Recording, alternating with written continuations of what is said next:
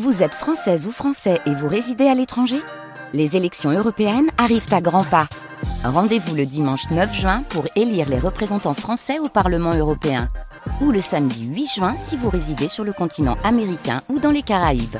Bon vote Bonjour Alexandre Robert. Bonjour. Vous venez d'écrire pour euh, Symétrie Devenir compositeur, enquête socio-musicologique sur Déodat de Sévrac, 1872-1921. Alors le titre peut faire un petit peu peur. Euh, vous êtes euh, musicologue et sociologue, ça explique ce titre, et vous enseignez donc à Sorbonne Université. Vous précisez dans votre introduction que vous voulez réinscrire les gestes ou les procédés propres à ce compositeur, donc Sévrac, dans un horizon pratique qui déborde largement les seules situations de la création. Est-ce que ça veut dire finalement que vous avez voulu, en mêlant, on comprend, et le titre est clair, la musicologie et la sociologie, donner un panorama plus large de l'œuvre, du parcours de euh, Déodat Sévrac? Euh, oui, euh, tout à fait, on pourrait le dire comme ça.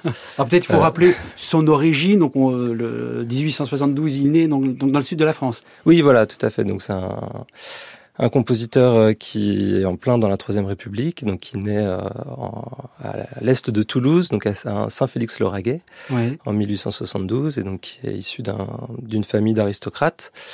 Alors peut-être pour rappeler un petit peu le, la démarche du livre, en fait, euh, au départ, euh, l'idée c'était de faire un petit pas de côté par rapport aux représentations usuelles qu'on peut se faire de la pratique de la composition et euh, essayer de mettre en évidence euh, les, les, racines sociales et relationnelles de cette pratique euh, alors qu'à première vue, bon, c'est une pratique qu'on a tendance à se représenter comme solitaire. Euh. Oui, l'artiste qui est enfermé dans cette tour d'ivoire. Voilà, tout à hmm. fait. Donc, euh, un petit pas de côté par rapport à ces représentations issues du, du romantisme, et donc essayer de montrer toutes les relations en fait qui qui donnent forme à, à, des manières de composer, à des hmm. tendances, à écrire de telle ou telle façon. si je vous comprends bien, Alexandre Barr, ce qui voudrait dire que finalement, contrairement à ce qu'on a pu croire à un moment, biographie et œuvre sont finalement plus liés que ce qu'on a pu croire euh, un temps. Oui, oui. Euh, alors l'idée du, livre, c'est de montrer qu'en fait, euh, la, la, pratique de la composition trouve sa source dans des grandes expériences socialisatrices. Alors, euh, la socialisation en sociologie, c'est, on désigne par là les, les processus euh, par lesquels le monde social, les institutions, les groupes forment et transforment les individus, c'est-à-dire mmh. leur euh, déposent en eux, pour le dire de façon un peu provocatrice, euh, des manières de penser, mmh, d'agir, mmh. de sentir. Et donc, effectivement, le, l'enjeu du, du, livre, c'était de, de montrer euh, qu'on peut relier des manières d'écrire chez Sévrac, des tendances euh, assez régulières qu'on peut observer par l'analyse musicale euh, de ses mhm. œuvres, et puis euh, des expériences socialisatrices, des expériences structurantes qu'il est amené à vivre tout au long de sa trajectoire biographique. Alors, du coup, je dirais que c'est pas vraiment une biographie classique au sens où je m'attarde vraiment sur certaines expériences très structurantes. Et donc, le livre est organisé comme ça autour de de ces expériences dont j'essaye de, saisir un peu les effets et en même temps les, les, les façons qu'elles ont de s'emboîter les unes par rapport aux autres. Mmh. Alexandre Robert, comment est-ce qu'on peut qualifier justement le parcours de ce compositeur Vous nous avez dit qui naît dans une famille aristocratique du sud-ouest de la France, qui monte, comme on dit, à Paris pour étudier la musique à la Scola Cantorum, et puis euh, qui terminera euh, sa vie à nouveau dans son sud-ouest natal et qu'aujourd'hui on considère un peu comme euh, ces compositeurs, on va dire, euh, d'inspiration folklorique ou folklorisant ou qui ont cherché leur inspiration dans la musique populaire. Oui, alors euh, clairement. Je caricature, hein, bien non, sûr. non, non, non, ce qu'on connaît le, le mieux aujourd'hui de Deodat Sévrac, c'est ses revendications régionalistes. C'est ça. Et alors, un des, des, des, enjeux aussi du livre, c'était de comprendre comment euh, c'est vrai qu'on vient à revendiquer, à se revendiquer compositeur régionaliste, voire compositeur paysan dans certaines lettres, dans sa correspondance. Et, donc, euh, ce que j'essaie de montrer, c'est que euh, ça n'a rien d'évident en fait. Euh, quand c'est vrai qu'arrive à Paris, oui. Euh, il n'a pas tellement de d'intention de, se revendiquer régionaliste. Euh, c'est bon, pas tellement dans son esprit. Et puis ça se construit progressivement, alors à la faveur de plusieurs facteurs dont j'essaie d'examiner les, les, effets articulés. Alors d'une part, il faut prendre en compte le fait que, en tant que méridional qui monte à Paris, comme tous les méridionaux de l'époque, il est soumis à ce qu'on peut appeler un, un processus d'assignation identitaire mhm. qui s'apparente assez souvent à une, forme de stigmatisation puisqu'il y a un, rapport de force symbolique assez mhm. défavorable aux, aux, méridionaux à Paris.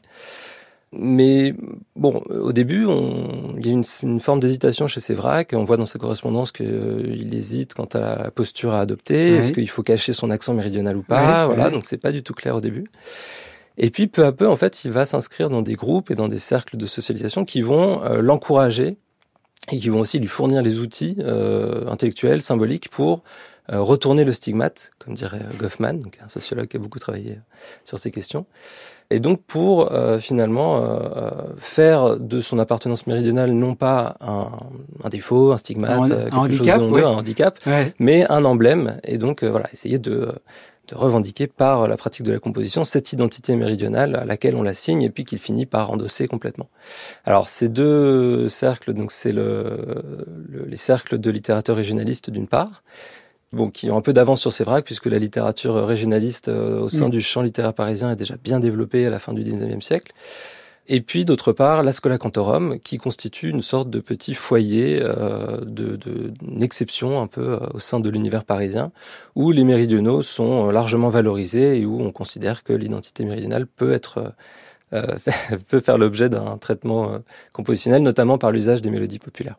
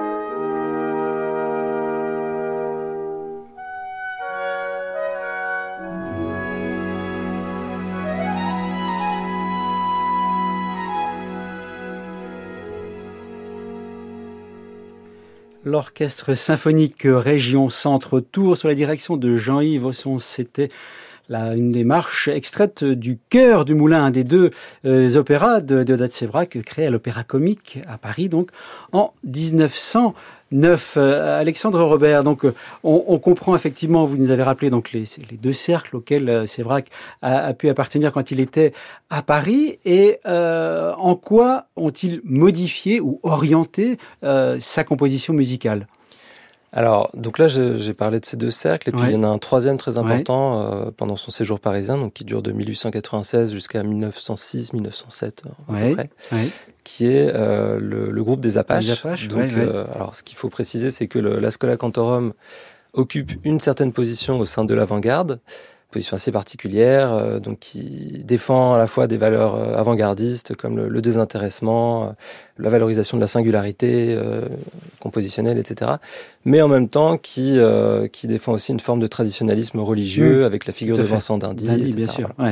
Et donc, ce qui est assez intéressant dans cette trajectoire de Sévrac, c'est que c'est un des seuls compositeurs finalement à fréquenter conjointement les deux euh, espaces opposés de l'avant-garde. Oui, ça, paraît totalement antagoniste, ouais, les Apaches et la Scola. Voilà, tout à fait. Alors, Il faut peut-être rappeler en deux mots les Apaches, qu'est-ce que c'est? Alors les Apaches, c'est donc un groupement d'artistes, alors pas seulement des musiciens, mais aussi des littérateurs, des peintres, des, des critiques musicaux, des, des poètes, etc., euh, qui se réunissent à partir de 1902, euh, donc euh, juste après la création de, de Péléas et Mélisande, autour d'un amour commun pour euh, Péléas et Mélisande, donc l'opéra de Debussy. Mhm. Et en fait, on retrouve dans ce groupe d'artistes euh, les anciens élèves de la classe de composition de Forêt au Conservatoire de Paris, parmi lesquels euh, Maurice Ravel, Florent Schmitt, Émile Villermoz, mmh. etc. Et en fait, ces anciens élèves de la classe de forêt euh, font leur entrée dans l'avant-garde du, du, chant via la, Société nationale de musique, euh, par l'intermédiaire notamment de, de Forêt, qui, défend un peu ses poulains. Et en fait, euh, ils défendent des principes de création qui, euh, petit à petit, euh, vont s'opposer très fortement à ceux de la Scola. Et ils vont notamment euh, promouvoir l'idée que la, la, la, composition doit être régie par des principes hédonistes, donc ça sous-entend une sorte de volupté sonore? Voilà, c'est ça. Ouais. Donc il faut que euh, le, le, les pratiques harmoniques et timbriques soient ouais. euh, plaisir corporel. Il faut mmh. élaborer des accords les plus voluptueux possibles. Mmh. Voilà. Et puis, euh, conjointement à ce, ce, principe hédoniste, il y a un principe d'innovation. Donc il faut évidemment, pour Ravel, pour Florent Schmitt, euh, que les compositions soient toujours dans une forme de dépassement perpétuel par rapport à au passé, dans une forme de rupture, mmh. voilà. ce qui n'était pas du tout forcément le cas de, de Dindy, qui ouais. défendait plutôt une vision traditionnaliste de l'histoire de la musique, ouais. continuiste, ouais. etc.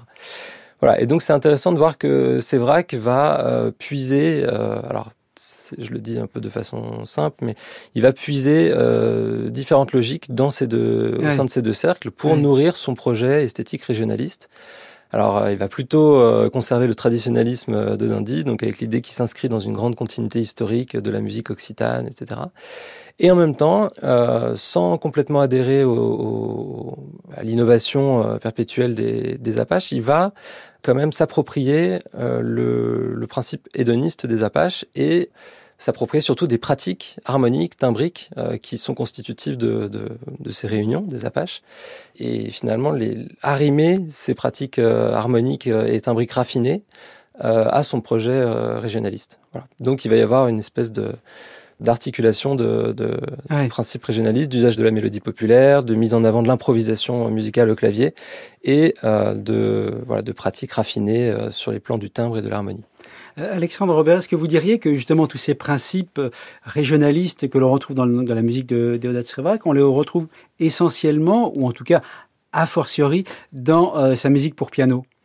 Euh, non, non, non. Alors euh, justement, c'est ce qui fait une des singularités de, de Sévrac, c'est que le régionalisme en soi, c'était déjà une, une, direction esthétique qui avait été tracée par d'autres compositeurs avant lui, par, notamment par Dindy, mmh. par Charles Bord, donc mmh. ses, ses, maîtres à la Scola Cantorum, mais euh, de façon plutôt ponctuelle et euh, de façon plutôt euh, voilà, parcimonieuse dans leurs œuvres respectives.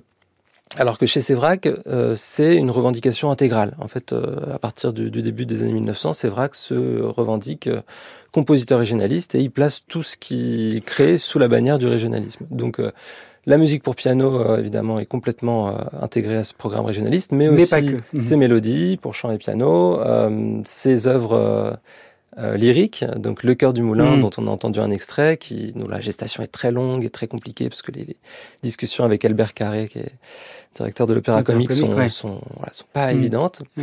Et puis d'autres œuvres qui viendront par la suite, Elio Gabal, euh, voilà. Très bien, merci beaucoup Alexandre Robert. Je rappelle le titre de votre livre qui vient de paraître chez Symétrie, Devenir compositeur, enquête socio-musicologique sur Déodat de Sévrac, 1872-1921. Thank you.